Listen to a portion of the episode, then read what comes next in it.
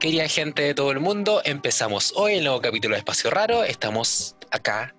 Me acompaña Alen.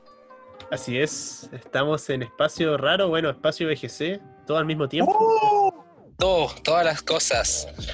Después de una semanita de receso volvemos a hablar de VGC. ¿ah? Y bueno, yo creo que es momento de anunciarlo porque ya lo, lo conversamos. Vamos a estar hablando semana por medio, una semana de VGC, a la otra de Pokémon en algo que no sea VGC, y después VGC de nuevo y así intercalando, intercalando las semanas.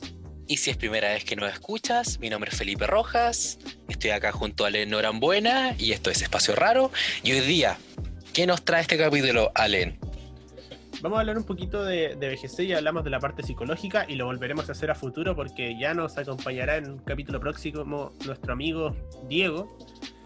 Pero hoy vamos a hablar un poquito de, del juego en sí, de, de lo programado. Bueno, ni- no, esto ni siquiera está programado, sino que igual salimos un poquito del juego, pero ya más enfocado en. en no sé cómo explicarlo, de hecho. A ver, a ver si me da una manita. Ya. Genial. Les cuento, les comentaba. Con Alen nos sentamos un día y dijimos, queremos hablar de VGC. ¿Cómo hablamos de VGC? Porque, como ya todos sabemos, VGC no es un juego, o sea, es un juego para niños, pero finalmente no es un juego fácil. Hay muchas áreas desde donde poder abarcar esto que es VGC. Entonces, le pregunto a Alen, Alen, ¿qué se te ocurre a ti? ¿Qué es lo más básico, lo más esencial para hablar acerca del juego competitivo? Y Alen, Alen, ¿qué me dijiste? Yo te dije que deberíamos hablar de algunos conceptos que quizás. Bueno, si alguien lo ha explicado no nos hemos dado cuenta, pero quizás yo al menos no he visto que están tan tan expuestos, tan explicitados dentro de, la comunidad y que sería bueno conversarlos quizás sobre todo para alguien que se esté introduciendo en el VGC, más que alguien experimentado que lleva años jugando, sino que alguien que está empezando con Pokémon Espada o Escudo, quiere saber más, se está metiendo a este mundo competitivo.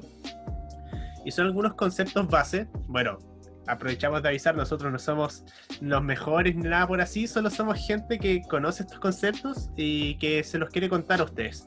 Más que unos profesores, Es- somos como ese compañero de curso que te explica la materia, pero que al final está a tu altura. No, no es que él sea un profesor, sino que él conoció esto antes. Y ese es el trato que queremos darle a estos episodios, donde hoy día vamos a hablar de los estilos de juego. ¿Qué es un estilo de juego? Es la forma en la que tú afrontas los combates como sabemos, los combates son de 6 Pokémon en tu equipo, eliges solamente 4, pero con esos 4 tú puedes hacer muchas cosas, más allá de atacar, proteger o hacer cualquier cosa. Hay una forma que se influencia bajo tu conducta, podría decirse, sobre cómo afrontas el uso de esos 4 Pokémon y definen mucho sobre cómo se van a llevar a cabo tus peleas. Ujú. Agregando a esto que acaba de comentar Alen, ¿por qué también es importante? O sea, nos estamos dirigiendo a, a personas que, claro, están empezando en esto del VGC, pero aún así creo que para personas que llevamos un tiempo más, tampoco tanto tiempo más, yo empecé en 2017, Alen, empezaste el año, ¿qué año empezaste? El año pasado, el año 2018, pasado, por decirlo así, ya. a finales. Hay gente que empezó en 2015, por ejemplo, que hemos tenido, pueden ver la entrevista acá, ah, un aviso, entrevista VGC con Alen Norambuena. Ahí Pueden ir a la sección Espacio Raro. Sí, está en YouTube y Spotify. Sebastián Reyes, Felipe Casas y Case Heriberto Pagaje están todas disponibles ya. Gente que lleva un tiempo ya bastante, pero finalmente es importante siempre volver a las bases. Para mí es súper importante como entrenador de VGC poder volver a lo más esencial. Porque así, como en un momento al principio estudiamos la parte esencial, quizá ahora con todas las mejoras, con todo el entrenamiento que uno ha tenido, vuelve a las bases y uno saca nuevos aprendizajes. Por eso es tan importante. Entonces, este contenido que si puede ser básico para algunas personas, eh, siempre es orientado y se le puede sacar provecho cualquiera sea eh, tu caso, ¿ya? Si llevas poco tiempo, si llevas mucho tiempo, y como decía Len, eso como aclarando, como decía Len, el estilo de juego, creemos, y como conversamos en el episodio junto a Diego Pelzola, psicólogo deportivo, está muy, muy influenciado por nuestra personalidad, por quienes somos finalmente. Y identificamos, y vamos a comentar en este capítulo, al menos a grandes rasgos, tres estilos de juego que podemos identificar en diferentes jugadores, jugadoras de BGC. Y eso es lo que queremos comentarte hoy, ¿cierto, Len? Así es, hay, son tres estilos como grandes, como englobando. Pueden haber otros estilos de juego que no tratemos acá, gente que define que juega de otra manera, pero yo diría que estos son los tres más grandes y como la, la guía base para, para empezar a entender esto de los estilos de juego. Ahora, si yo te pregunto, Alen, ¿para qué es importante conocer estos tres estilos de juego? ¿Para qué? ¿Qué se te ocurre? ¿Qué harías tú? Teniendo claro tu estilo de juego y que de hecho, ojo, a pesar de que yo los vengo como a ayudar acá, yo no sé si podría definir tan claramente mi estilo de juego aún. Eso es importante, no es algo fácil de reconocer, no es como que escuchen este podcast, vean las definiciones y digan como, ah, juego esto, sino que de repente uno está como medio ambiguo ahí e incluso puede jugar más de uno. Que eso también, es, que también es relevante. Es importante conocer tu estilo de juego porque puedes sacar más provecho a tu juego en ese sentido. Exacto. Eh, posicionarte y saber cómo ya, yo juego desde acá, a mí me gusta hacer este tipo de cosas, me gusta llevar este tipo de Pokémon, me siento cómodo con este tipo de ataques y desde ahí empezar a construir algo que sea más orgánico para ti. Porque quizás si no reconoces tanto tu estilo de juego, de repente juegues con eso y digas como, oh, mira, con este le va bien a todos mis amigos, hicimos un equipo entre, no sé, tres personas, los otros dos les va excelente, pero algo no rinde en mí, a pesar de que sé que el equipo es bueno, que el equipo topea, que a mis amigos les va bien, algo, algo le falta a mí y puede que sea algo, muy probablemente sea que simplemente ese equipo no encaja con tu estilo y deberías orientarte más a jugar algo que esté relacionado con el mismo. Así que yo creo que ya es momento, con esta introducción un poco larga, de comenzar a hablar de estos tres estilos de juego que hemos ido anticipando. Y te cedo la palabra y antes te digo el nombre del primero, que es el ultra ofensivo ultra, hiper, super, mega, giga ofensivo. O hiper offense en inglés para las personas que ya están más relacionadas con ello. Hiper offense. Alen, ¿qué es lo primero que se te ocurre cuando te digo hiper offense? Hyper Offense en BGC 20, yo te diría early meta o meta temprano. Eh, Scarf pegando Brain equivocado a todo lo que es. Officious Ren. Ya, yo creo que eso, ya, una buena imagen. Tú me dices Hyper Offense y yo me acuerdo del BGC 19 veo una ballena gigante con una bufanda salpicando, salpicando agua. Acá yo Scarf. Y, y, pegando todo. Y pegando todo. Y la barra así, ¡pum!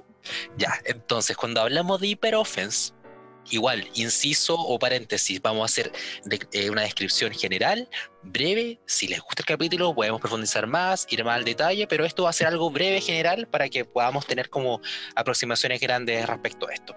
Hyper offense cuando hablamos de hyper offense, yo creo que la, la palabra, el concepto que más puede resumir esto es abrumar a tu rival y intercambiar daño y un de daño que para ti sea beneficioso finalmente. Así es.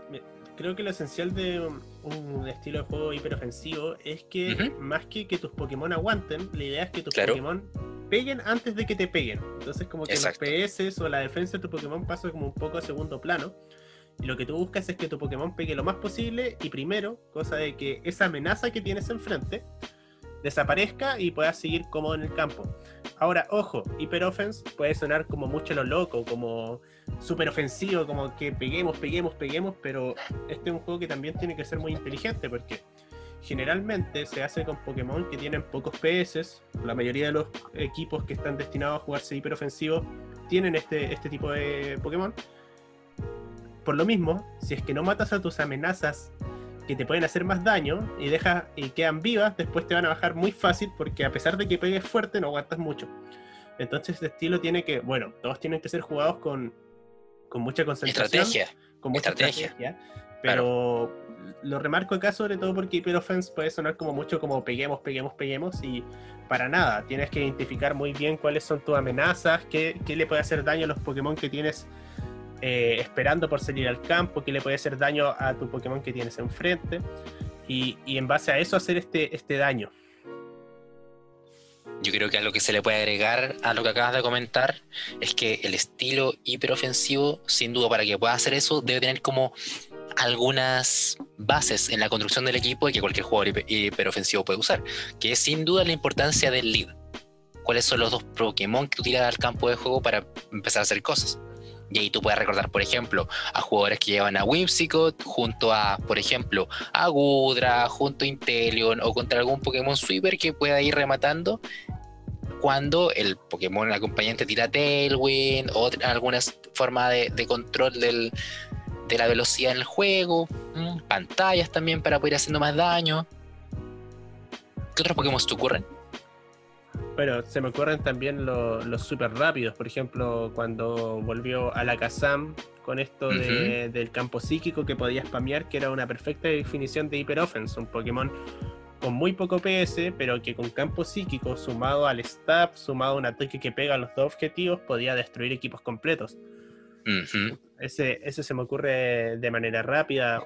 Y bueno, también básicamente cualquier Pokémon rápido destinado a pegar fuerte y, y si no lo cuidas bien, se te va. O sea, no, no va a aguantar dos golpes probablemente, o a los dos ya se va a ir, entonces eh, hay que tener mucho cuidado con cómo utilizarlo. No, no creo que ninguno de los estilos que, vamos a nombrar ahora sean fáciles de jugar, pero en particular este es uno que hay que tener muchísimo cuidado porque una mala decisión de, atacar un rival te podría costar la, partida.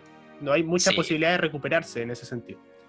Y sin duda este estilo de hiperofensivo va a acomodar a personas que les guste posicionarse rápido en el campo de juego, les guste o tengan la capacidad de predecir o identificar amenazas dentro del campo de juego para ir posicionándose y eso también te permite obtener un mejor y un mayor momentum dentro del campo y dentro del juego. Tenemos que tener un corte de emergencia, pero ya retomamos la grabación. Habíamos quedado con Felipe diciendo momentum, pero quizás hay alguien que no maneje qué significa el momentum dentro del BGC. Felipe, ¿les podrías contar un poco? Momentum. Sí, sabes que la palabra momentum o el concepto momentum está como largamente usado en muchos canales, muchos videos, muchos reportes y como que quizá nadie ha dado el, momento el momento o el, momento de poder hacer la pausa y decir, oye, esto es importante aclarar. Momentum. Yo, yo entiendo momentum como un espacio o una necesidad o un... Lo veo como una necesidad, lo veo como un momento justamente del juego en donde tu posicionamiento es más o menos favorable. Es decir, cuando tú ganas momentum dentro de un juego, tú ganas un posicionamiento o te posicionas de determinada manera que para ti es más o menos favorable para tu objetivo o para tu estrategia dentro del juego. Me explico. Estamos hablando de un equipo hiper offense. Entonces, si tenemos un equipo hiper offense en donde tiene dos Pokémon contra dos Pokémon, tú vas a elegir una de los dos Pokémon rivales que pueden ser una amenaza para ti, porque o te pueden pegar de vuelta o porque van a setear una, una especie de speed control que para ti es desfavorable. Entonces tú eliges debilitar X Pokémon para que no haga tal estrategia que tú piensas que va a hacer o interrumpe su estrategia y cuando para ti es favorable eso, cuando tú logras evitar que haga algo tu oponente, que para ti va a ser desfavorable, tú ganas momentum. Tú ganas un mejor posicionamiento dentro del juego. Y eso finalmente a ti te va a dar el tiempo para poder seguir con tu estrategia. Por eso es tan importante el momentum dentro de cualquier estilo de juego. Si tú logras mayor momentum y si tú logras aprovecharlo y mantenerlo dentro de un juego, es probable que tú llegues a la victoria. Cuando pierdes momentum, tienes que buscar la forma de poder recuperarlo para poder hacer tu estilo de juego. Creo que muchos de los juegos se definen bajo este concepto, pero es tan importante hablar de él. No sé si queda claro, Len, no sé si a ti te quedaría claro, sé que te lo explico de esa forma. Sí, yo lo entendí, igual, bueno, yo conocía el concepto, pero creo que el mejor resumen es decir, el momentum es el posicionamiento que tienes durante la partida. O sea, Tú ganas, tú ganas momentum cuando eliminas una amenaza rival que te complicaba a ti. Y tu rival gana momentum cuando logra como estorbar tu estrategia, te debilita un Pokémon clave, etc.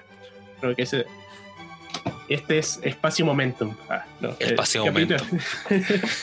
Voy a poner música de, definición ahí. Yo creo que quedó más que claro lo que Hyper Offense. Ya es un estilo abrumador, que atacar antes que te ataquen o hacer intercambio de daño. Por ejemplo, yo te debilito uno, cuando tú me debilitas otro, pero finalmente ese intercambio va a ser positivo para mí. Exactamente. Y después viene la parte contraria, lo, totalmente la otra cara de la moneda, se podría decir. Estamos hablando del estilo más conocido como Stall. ¿Qué sería el Stal, Felipe? Te dejo a ti como encargado de las definiciones en este capítulo. bueno, yo a todo esto no soy como una enciclopedia de esto, yo creo que lo explico mediante la experiencia, lo que hemos leído junto a Len y lo que he podido vivir. Stal o del juego como de posicionamiento es puede ser visto como la cara contraria al juego hiperofensivo y el lugar de atacar antes de que te ataquen a ti o hacer un daño que te convenga, como era el hiperoffense, yo creo que el jugar la Stal significa jugar también a hacer una muralla para tu rival, jugar a aguantar. Y que el daño que tú entregas a tu rival o que le proporciona a tu rival sea más de desgaste. De desgaste y que tu posicionamiento sea tal que puedas ir aguantando y pegando, aguantando y pegando hasta que finalmente en este dar y recibir, tú, porque estás hecho para poder aguantar, terminas eh, ganando, ganando, ganando kills, ganando el juego, ganando lo que sea.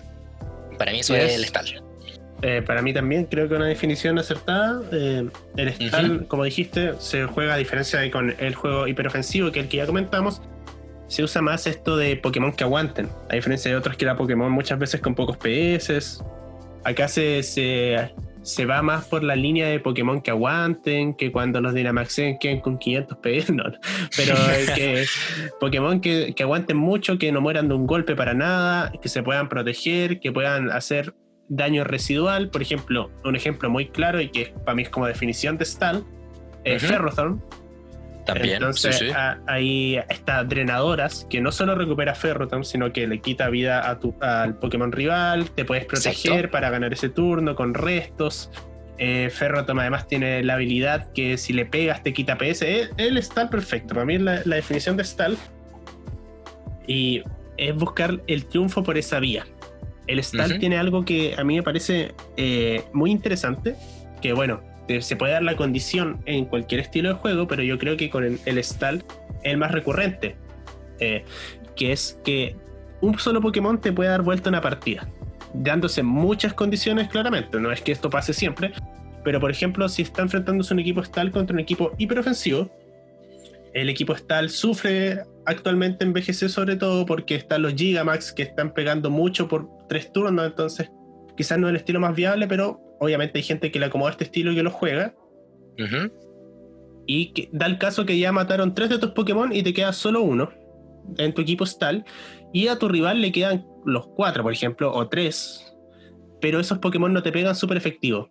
Y tú ahí te empezáis a subir las defensas, les tiráis entrenadora o te empezáis a proteger, a, hacer recuperación. Y, y queda eso de como esa impotencia de tu rival de no, no, poder ganarte a pesar de que estuvo como tan cerca. ¿A quién no le ha pasado? ¿A, quién no le ha pasado? ¿Quién no se llevó Ferrothorn? ¿Quién no se, no llevó o, de, o de Corviknight, cuando te quedan, te quedan dos pokés y enfrenta un Corviknight a mitad de vida y usa respiración, le estás quitando cada, con cada poke 10, empieza a ir las defensas y te empieza a dar O quienes hemos jugado BGC 20 que no se pilló con un Ferrothorn con Iron Defense. También. y, y te empezó a bajar al, a todo el equipo con plancha corporal. ¿ah? Entonces creo que si bien el, sí, el concepto o la frase que del, equipo hiper, hiperoffense era como algo abrumador, creo que la frase o la palabra para el stall es que puede llegar a ser frustrante. Para el rival. Para quien no esté preparado. Sí, Sobre todo, sí. Hay, hay, hay, mucho, hay muchas estrategias que, que, se valen en que tu rival no las sepa. Por ejemplo, la de Chedinja, que cuando cambia de tipo, y, o sea, y el, más que cambia de tipo cuando no le pegan con un ataque que no sea efectivo. No, sí, que sea claro, pero también cuando estaba eso de que cambiaba tipo agua con sol. Ah, el Sí, sí, sí, sí, sí, sí, genial, genial. Eh, bueno, y no solamente. Dale, dale, dale. No, no, lo que quería decir es que más, allá de ese caso específico, me quería referir a que muchas veces cuando no tienes una respuesta para un equipo tal, en el sentido de que quizás no tienes un Pokémon que sea una amenaza muy grande para una muralla que se puede empezar a bustear enfrente tuyo, eh, es muy difícil ganar ese, ese combate. Por eso la, necesidad y la importancia de lo que estamos hablando la importancia que se le puede dar a un juego en todo caso, sí, tampoco como de la, muerte, pero... La importancia de Pokémon igual. Y claro, de lo menos importante, esto es importante. Y no solamente estamos hablando de, aguantar y jugar al desgaste, sino también, por ejemplo, el mismo caso, si tenemos Ferroton, podemos también tener un posicionamiento que nos permita poder jugar de esa forma. Es decir, ataques como o movimientos como U-Turn, como Volt Switch, que permiten posicionar, permiten hacer que algún Pokémon vuelva a entrar, que vuelva a activar su habilidad. Creo que el caso más icónico de eso es Incineroar.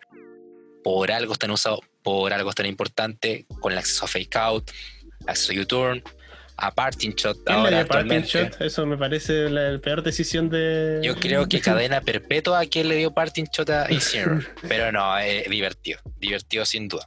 Pero sin duda es un Pokémon que de alguna forma genera todo este posicionamiento y, control y, ganar momentum justamente que te, que te otorga un Pokémon así, que puedes perfectamente contar con Incy Ferro, por ejemplo. ¿A quién no le ha eh, pasado no estar bien preparado para Incy que a puro parting shock de intimidación te deje pegando cero? Ahora, hablando de eso, de, dejarte pegando cero, también yo diría que el Stall es el estilo de juego que está más propenso que los Haxen. ¿Por qué? Porque el Hyper Offensive, la idea es que ganar en los menos turnos posibles también. en cambio, en el, en el Stall, tú dejas que te peguen, y entre más veces te peguen, está, hay más posibilidad de que ese Conkeldurr que dejaste a menos 8 te pegue un crítico y te baje. Exacto, exacto. Y eso es cuando estamos hablando ya de, la, de los pros y los contras de cada estilo de juego, ¿ya? Yo creo que por un lado, por otro, ahí, yo creo que vamos a ir contando acerca de, eso y creo que es muy bueno que lo hayas mencionado, es muy bueno. Otros puntos que también ayudan a un equipo de, o a una persona con un estilo de juego más tal son movimientos que permitan el control. Taunt, por ejemplo, Mofa, que permite parar cierta amenaza o alguna estrategia del rival para permitir hacer el juego. Eh, algunas, por ejemplo, trapear, trapear a tu oponente que no pueda salir de, del campo de juego. Agregaría, agregaría hasta Trick Room, porque estos Pokémon generalmente son lentos. Y darle las posibilidades de pegar primero igual es, una ayuda. O sea, siempre conviene, bueno, no siempre, pero la mayoría de las veces conviene pegar primero. Entonces, Claro. También se podría agregar. Entonces son todos Pokémon que mediante el control, mediante el posicionamiento, mediante el aguantar y jugar al desgaste, permiten llegar al objetivo de todos los estilos de juego finalmente, que es lograr la victoria. Creo que quedó claro tal, ¿cierto? Sí, yo creo que con eso estamos tal. Y bueno, el siguiente es el punto intermedio, que es donde yo creo que más me identifico en mi estilo de juego. Como dije al inicio, igual me da como a, una incertidumbre, pero si tuviera que posicionarme en uno, yo diría que es eh, en este. Y eh, es el equilibrado, balanceado. El equilibrio o balanceado, sin duda. Entonces, como dice su nombre, balanceado, sin duda tiene que ver con que existe tanto un jugador con, o una jugadora con un estilo de juego que puede transitar desde lo más hiperofensivo hasta un momento donde puede también estar jugando algo más de posicionamiento, más de control, más de tal. Y un equipo que finalmente, una persona que finalmente puede ir rotando según lo que le esté exigiendo el momento del juego o el rival. Así es, eh, son equipos que toman como un poco de ambas definiciones que dimos de hiperofensivo y de tal generalmente cuando hablamos de hiperofensivo también se entiende que hay como más Pokémon enfocados a eso. Obviamente no es entre todos, no es, algo tan estricto, no es como que, ah, si juegas hiperofensivo solo tienes que dar 6 sweepers.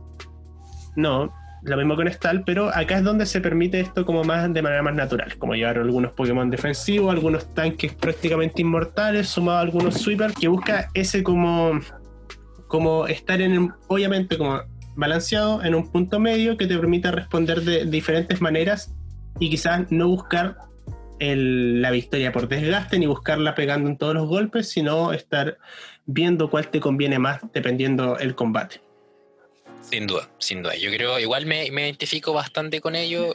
En mi inicio siempre me acomodó mucho jugar al Stall mis combates, para que se hagan alguna idea, en, torneo presencial duraba la ronda entera, los 50 minutos, una hora, ya segunda ronda tenía jaqueca, no podía más del dolor de cabeza porque jugaba toda la hora, pero creo que después, cuando fui evolucionando, ya fui adhiriendo a otros estilos de juego, aprendiendo también. Ahora, Alen, si te pregunto, ventajas y desventajas de este de los estilos de juego, yo creo que ya hemos mencionado algunas, ¿cierto? Sí, bueno, el estilo ofensivo yo creo que la principal, super ofensivo, bueno, ofensivo, super ofensivo, da igual. eh, la principal desventaja es que tus Pokémon generalmente van a ser de poca vida. Entonces, si te equivocas, va a ser más difícil recuperar el momentum. Porque probablemente tu equivocación te cueste la vida de uno de tus Pokémon y ya que es con una, una desventaja numérica. Y va a ser difícil posicionarte desde ahí, sobre todo si te matan una win condition. Eh, un Pokémon que te ayudaba a ganar la partida, un Pokémon que era el que podía matar esa muralla que tenía enfrente y que otro no puede hacer esa pega, entonces va a ser más recuperado, más complicado recuperar el momentum. A diferencia de lo que puede ser algo stall, donde quizás puedes buscar otra vía, total, todos pueden aguantar, o, o un equipo balanceado, donde quizás ahí perdiste una vía de triunfo, pero puedes encontrar otra. Ahora, obviamente no digo que los equipos hiperofensivos solo tengan una manera de ganar, sino que se puede dar la situación ya en un, un late game, en un juego que ya esté avanzado, donde tenías solo una condición y, y se te pierde. Mm, Aunque claro, creo- igual eso puede pasar en cualquier estilo de juego, pero creo que es más propenso el, hiperofensivo. por los Pokémon que, que eligen para ello también. Sí. No va a comparar el, el HP de un Dragapult a lo que puede aguantar, por ejemplo, un Ferrothorn. Y eso también creo que es una ventaja del juego Stall, que puede que no sepas mucho cómo enfrentar tu equipo rival, pero si puedes tirar un lead o enviar un lead, o los dos Pokémon que van a entrar al campo de juego al inicio, que te permite ir tanteando. Y es como un lead seguro ante varias amenazas. En su momento fue, por ejemplo, el uso de Incineroar con Tapu Fini, que era un lead como que servía para cualquier cosa que te puedes tirar tu rival. O sea, la- el campo, el, el fake out, el U-turn, el, el, el intimidate, que el head pulse, que la, que la pantalla, o sea, muchos escenarios cubiertos por eso.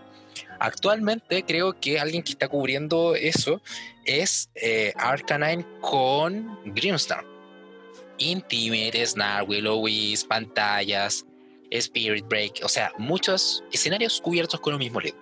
Y eso creo que es una ventaja del, eh, del stall, que te permite ir tanteando sin mucha miedo a equivocarte. Ahora, yo creo que uno de los problemas del stall, sobre todo hoy en día, porque dependiendo del meta, eh, va variando qué estilo es más viable. En este caso, yo creo que los más viables hoy en día, sin duda, son el hiperofensivo y el, el intermedio. Ah, se me olvida, siempre digo de manera diferente. Balanceado. Balanceado, balanceado.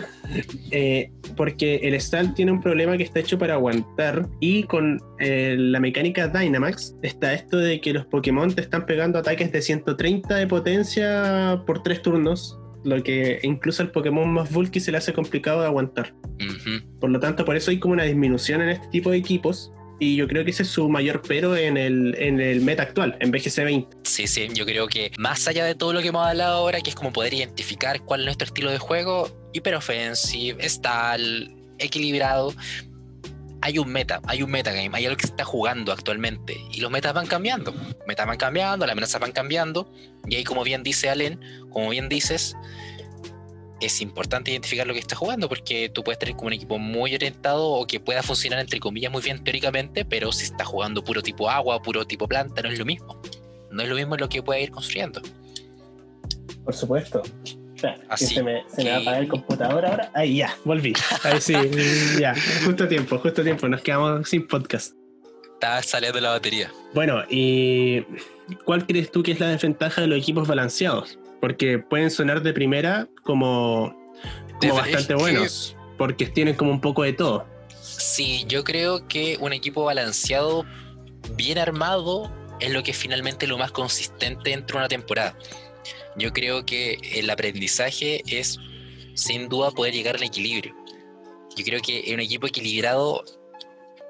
eh, No le veo desventaja, en realidad está bien armado, es la verdad. Siendo bien honesto, no le veo una desventaja. Puede que a veces quedes corto de daño, puede que a Es veces que, quedes corto ojo, de respuesta. Es que, ojo, eso, eso yo creo importante. Eh, Lo que dijiste, si está bien armado, porque yo creo que un equipo estalo hiperofensivo bien armado tampoco tiene desventajas. Pues, eh, bueno, hay gente que, que ha ganado cosas importantes con todo este tipo de estilos. Ujú. Entonces yo creo que cualquier equipo bien armado tiene pocas desventajas o no tiene. En el sentido, obviamente todos van a tener un matchup desfavorable y todo eso, pero yo creo que lo que dice es importante, que de repente como al intentar hacer las dos cosas a la vez, de repente tu Pokémon no, no alcanza a matar, quedan los rivales a, a- a poco de daño.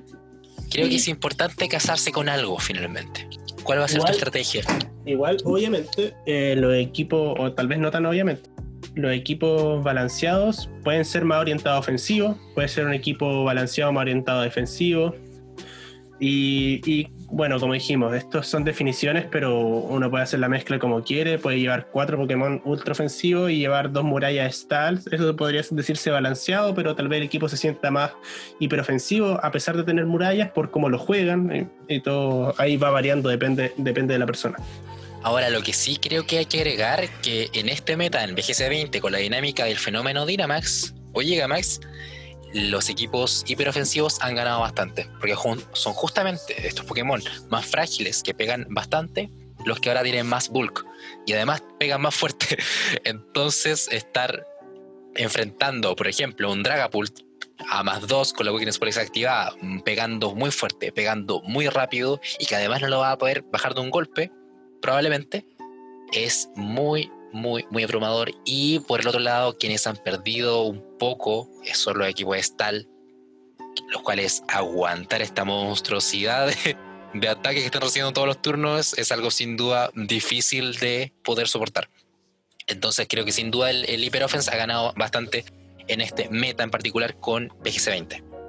Así que bueno, esas son nuestras definiciones. Les dejo la invitación a todos a buscar con qué estilo se sienten más cómodos, eh, con cuál se sienten que pegando fuerte está bien, si se sienten que aguantando más, si sienten que teniendo un poco más de respuesta para todos, pueden encontrar el, juego que, con el que se van a sacar más provecho a sí mismos a la hora de jugar BGC.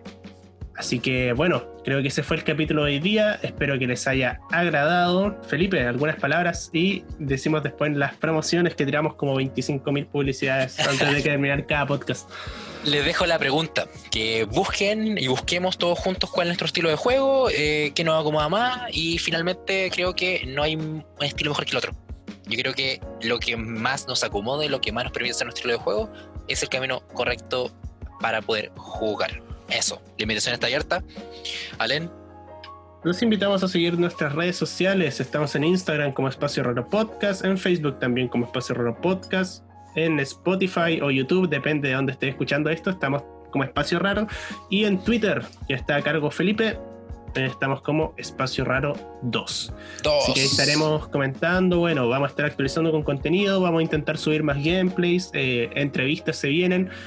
Como llevan un poco más de tiempo a hacerlas, no, no van a estar, quizás no todas las semanas, pero es un contenido que está en, en Espacio Raro y va a seguir segurísimo y ahí tendremos algunas otras sorpresas a futuro. Así que espero que les haya gustado este capítulo. Si les gustó, por favor, denle like, suscríbanse, compartanlo, díganle a algún amigo que está jugando BGC que le podría interesar. Y nos vemos en el próximo episodio de Espacio Raro. Espacio Raro.